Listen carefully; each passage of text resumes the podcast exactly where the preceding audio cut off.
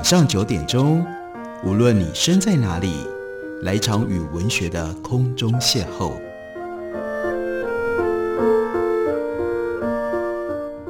杨照谈书，邀您一同遨游文学世界，认识古今中外的经典之作。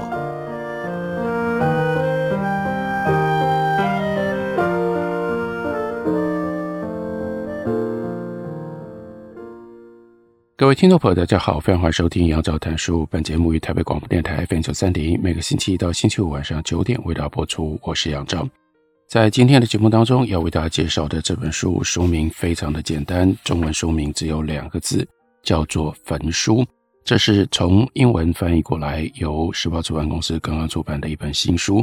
作者呢是 Richard Avedon，他最重要的身份那就是牛津大学伯克利图书馆的馆长。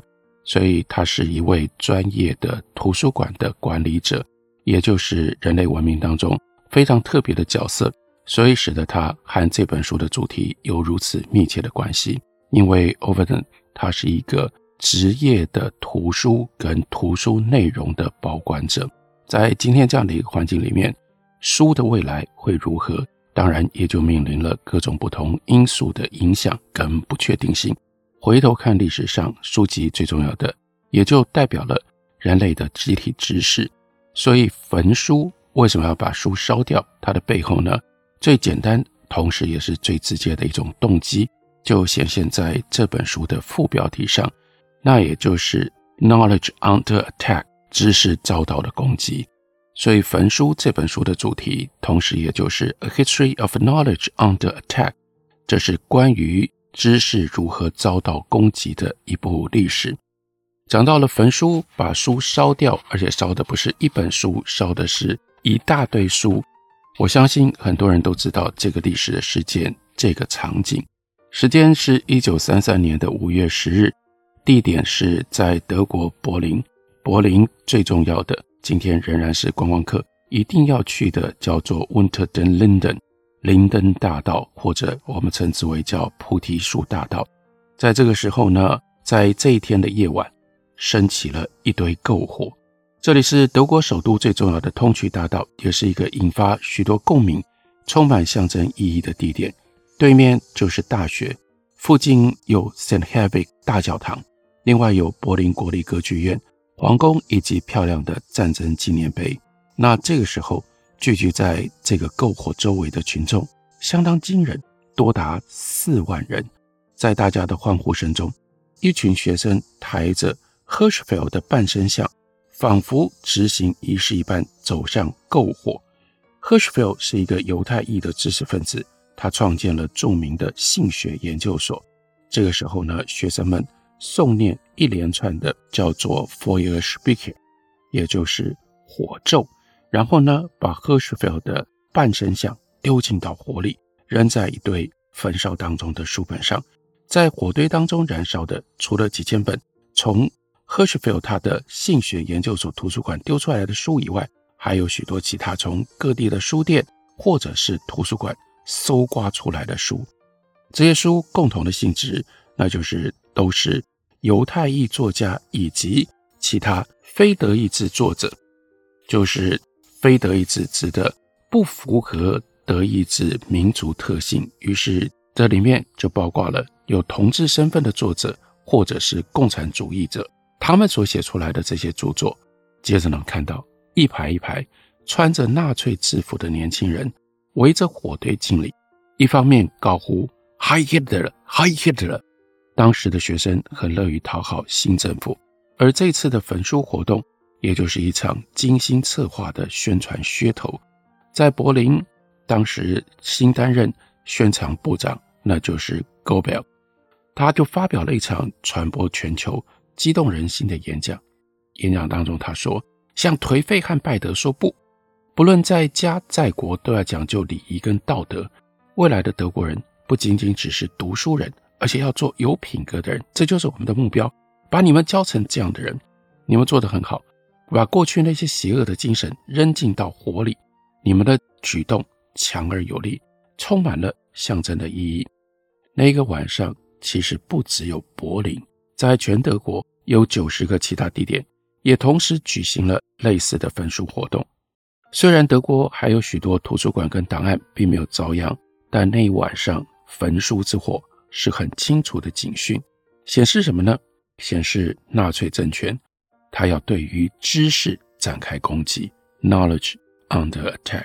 一直到今天，知识仍然会遭受攻击，就像发生在过去的历史里，各种知识体系在今天仍然遭到攻击。这也就是我们回顾这段历史的时候，Overton 希望我们想到、注意到的。随着时间的过去，人类社会逐渐把维护、保管知识的任务交给图书馆、档案馆。但是今天，这些机构却面临重重的威胁。对于那些刻意想要否认事实、想要抹杀历史的个人、团体，甚至于国家政府，这些机构就变成他们的眼中钉。与此同时，图书馆跟档案馆还面临经费越来越少的问题。除了经费持续减少的这个问题之外，科技公司的逐渐成长也构成了图书馆、档案馆的威胁。这些科技公司以数位的形式将保存跟传播知识的任务私有化。从而把原来由政府资助的这些机构的部分功能带进到了商业的领域。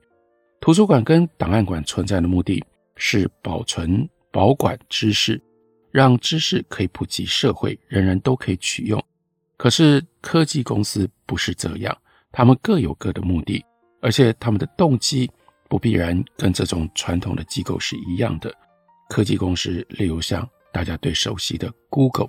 他们可以把几十亿页的书本数位化，放到网络上面供人使用。另外，有像 Flickr 这样的公司，也可以提供读者免费的网络储存空间。那在这种情况底下，图书馆还需要存在吗？图书馆存在的意义何在呢？所以，从焚书接下来其实是直接 Overton 要联系到，让我们看一下，同时让我们思考一下当今现在知识的处境。尤其是公共知识跟公共知识的保存，所以他接着说，当图书馆面临公共基金短缺的极度压力，在此同时，我们发现民主制度、法律跟开放社会也备受威胁，真理本身时常遭受攻击。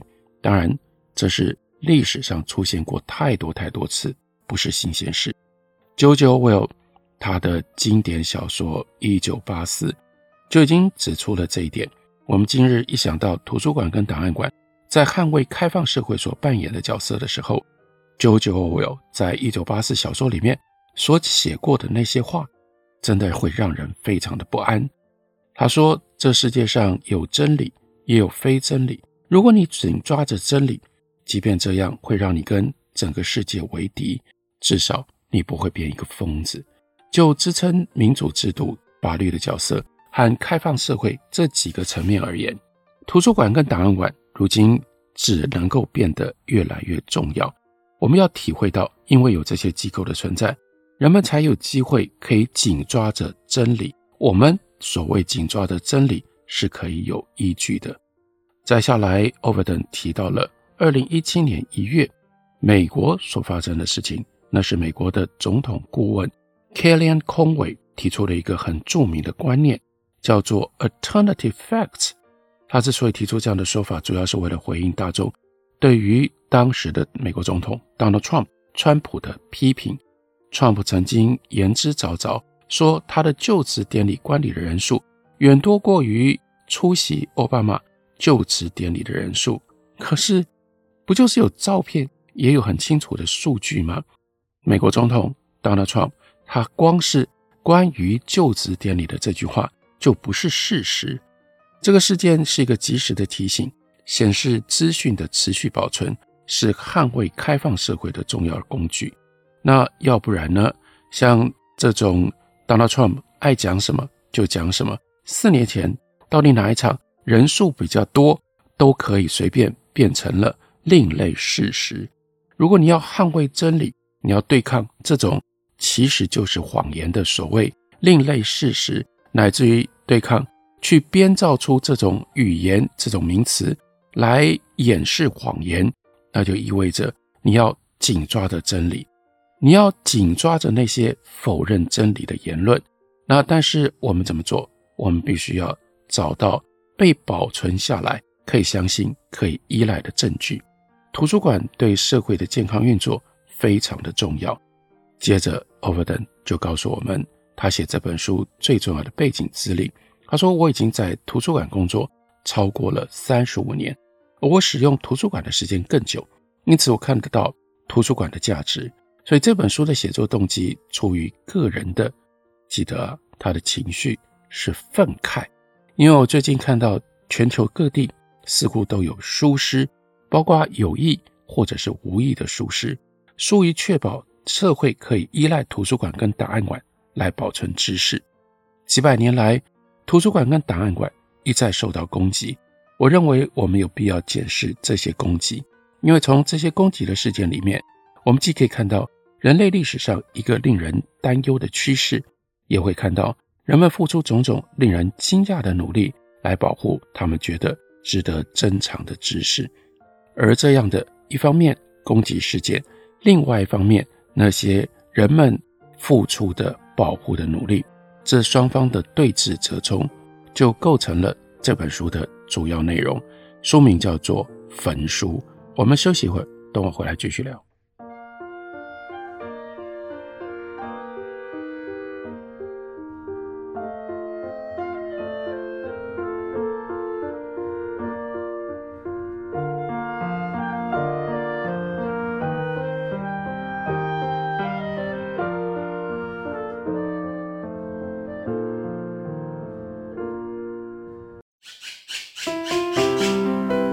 大家好，我是刘克香。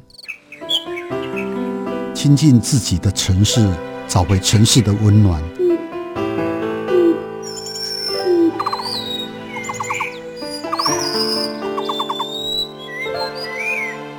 听见台北的声音，就在台北广播电台，FM 九三点一，AM 一一三四。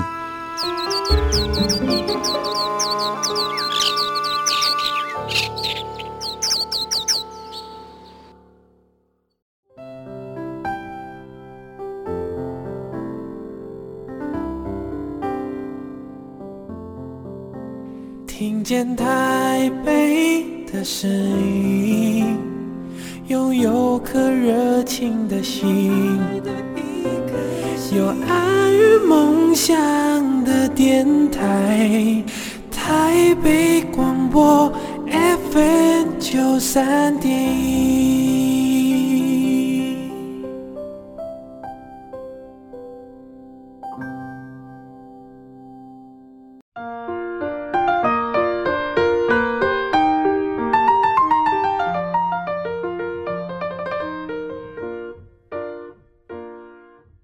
感谢您继续收听《杨照谈书》。本节目以台北广播电台 FM 九三点一，每个星期一到星期五晚上九点为大家播出到九点半。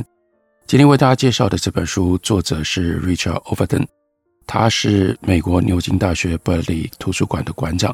书名叫做《焚书》，副标题是“遭受攻击与在烈焰当中幸存的知识受难史”，这是中文由时报出版公司出版，他们订定的副标题。原来的副标题比较简单一点，它就叫做《A History of Knowledge Under Attack》，遭受攻击知识的历史。那让 Overton 他有这样的一个动机写这本书，他自己所处的英国在二零一零年所发生的一件事情，显然扮演了导火线的角色。二零一零年，英国内政部刻意销毁 Windrush Generation 当年抵达英国的入境卡。这起事件的曝光，印证了档案馆的重要地位。除了销毁入境卡，当时的英国政府开始执行的政策，也是一个对移民的 hostile 的 environment 不利的环境。在这个政策底下，疾风世代他们必须要提出足以让他们可以持续居留的证明，因为他们的入境卡已经被销毁了，所以呢，他们就没有办法继续在英国居留，会被遣送出境。事实上，一九八四年英国国际法已经授予这些人他们公民权，而且他们当年是带着善意来英国解救二次世界大战之后英国所面临的严重劳力短缺。但是到了二零一八年的春天，英国内政部终于承认，在所有被遣送出境的移民当中，至少有八十三个人是非法错误的被遣返的。不过，这个错误承认的太晚了，因为这些人当中有十一个已经离开了人世。这件事情的曝光，在民间引起了大众强烈的抗议。政策的荒谬性，就让 Ovenden 他感觉到非常的震惊。负责策划并且积极颁布这项政策的政府部门，领导者是谁呢？就是 Theresa May，那也就是后来英国的首相。他就是这些人。这个政府部门是入境卡的摧毁者，而入境卡是使得这些移民用来证明他的身份的重要的证据。虽然销毁记录的决定在先，政策的推行在后。虽然当初决定销毁记录的用心可能并无恶意，但是内政部后来推行的政策动机并不良善，所以在那个时候，Ovenden 曾经写过一篇特稿，寄给了发给了 Financial Times，指出保护这一类知识对一个开放的、健康的社会而言至关重要。事实上，从文明开始，保护知识一直都是人类重要的任务。理由很简单，人类一旦开始聚居、组织社群，就会产生彼此沟通的需要。在这个状况底下，知识就产生了，资讯因而记录下来。在最早期的社群当中，知识的创造跟记录的形式是口耳相传。唯一留存到今天的永久记录形式是各种图像，画在洞穴壁上的绘画，或者是刻在石头上的符号。至于古人为什么刻画下这些图像记号，动机我们一无所知。人类学家跟考古学家也只能够根据理论推出种种的猜测而已。到了铜器时代，人类的社群变得更有组织，分工更为细密。随着游牧民族渐渐定居下来，开始建立了固定的社群，并且学会了农耕，经营了最早期的工业之后，他们就开始发展有高低阶级的组织。里头就开始有了负责统治社群的家族、部族的酋长和领导其他社群成员的各种角色。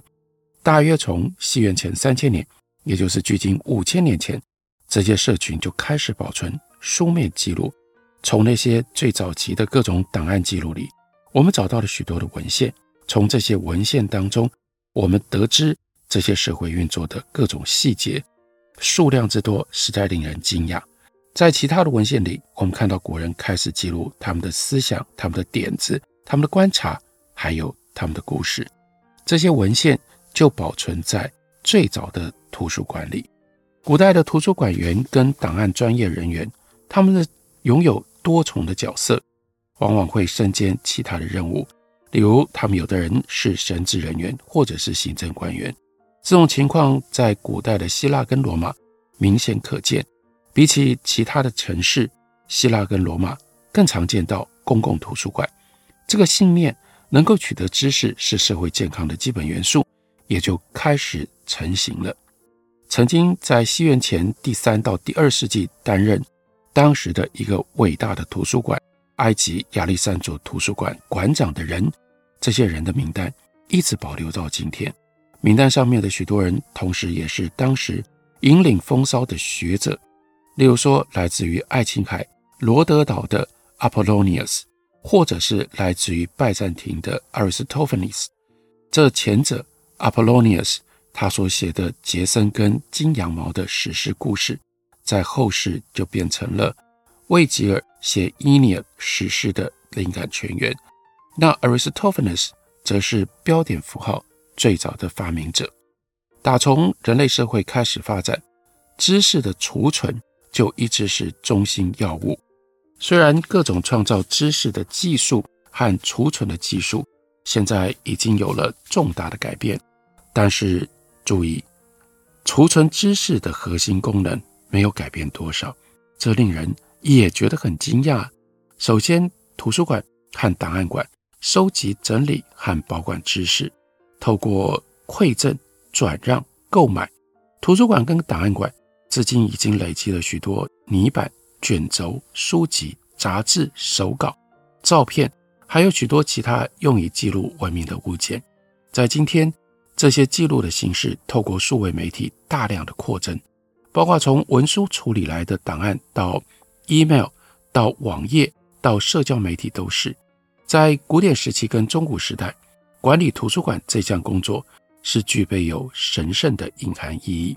例如说，在美索不达米亚地区那些古代的帝国，他们的档案馆通常都设在神殿里面，而法国的路易菲利二世则建立了宪章宝库。刚开始的时候，这是一个可移动的档案收藏处，但是到了一二五四年，这个档案收藏处被移到了哪里呢？被移到了 Saint-Chapelle，那就是在巴黎，今天应该有很多人去参观过的。重要的观光的景点，因为那里有非常漂亮完整的彩玻璃，在教堂里面完整的保留下来。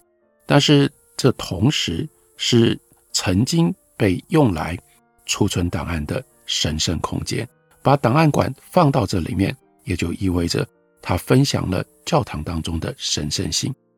透过研制和出版馆藏目录，提供阅览室跟提供研究的基金。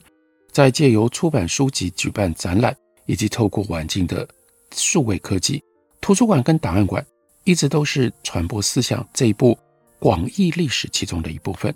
国家图书馆诞生于十八世纪，公共图书馆创立于十九世纪。从十八、十九世纪以来，这些机构就已经大大的扩增了图书馆在转变社会上所扮演的角色。这一切的中心概念是知识的保管。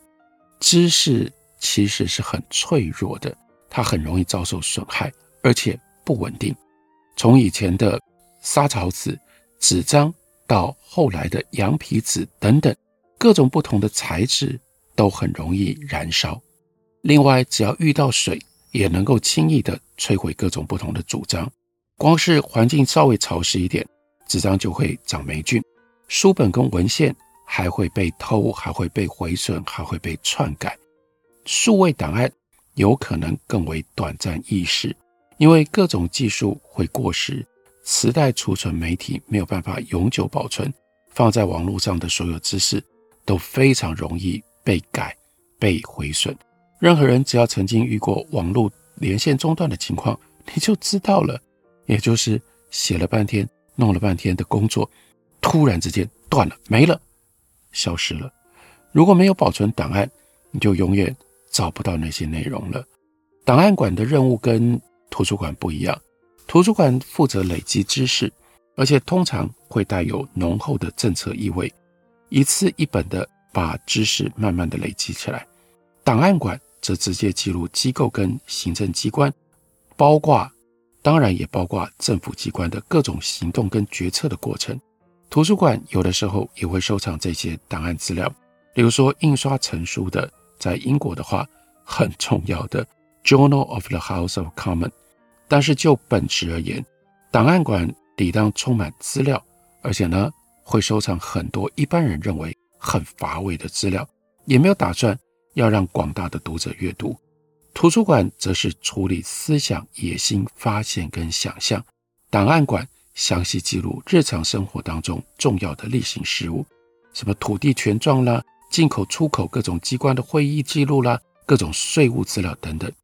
那很重要的特色是 lists，也就是清单，人口普查记录的清单，搭船而来的移民清单，各种档案是历史的核心，记录各种观念的推行，还有那个时候有可能被某一本书。采用的想法，那我们了解了图书馆跟档案的作用，也就了解书籍跟档案资料有重要意义的，不只是对于想保护知识的人，另外有想要毁灭知识的人，他们也一定体认到这一点。所以这本书为什么要告诉我们饱受攻击的知识的历史？因为纵观历史，图书馆跟档案馆遭受攻击的事件。真的很多，有的时候图书馆员跟档案的专业人员，为了要维护知识，甚至必须要冒着失去生命的危险。在《焚书》这本书里，欧芬登因此他就探讨了历史上的几起主要的事件，用来显示人们摧毁知识库存的不同的动机，同时凸显专业人士为了抵抗知识遭受摧毁，从而发展出来的种种的回应。如果大家虽然喜欢书，你也很久没有用图书馆了，或者是你不太清楚，在今天这样的一个环境当中，图书馆还有什么样的作用，以及今天图书馆包括台湾从国家图书馆、公共图书馆、地方的图书馆、各式各样的图书馆，他们可能提供的功能，以及他们可能面对的危机，那我就会特别推荐大家来看一下这本书，书名很简单，就叫做《焚书》。感谢你的收听，明天同一时间我们再会。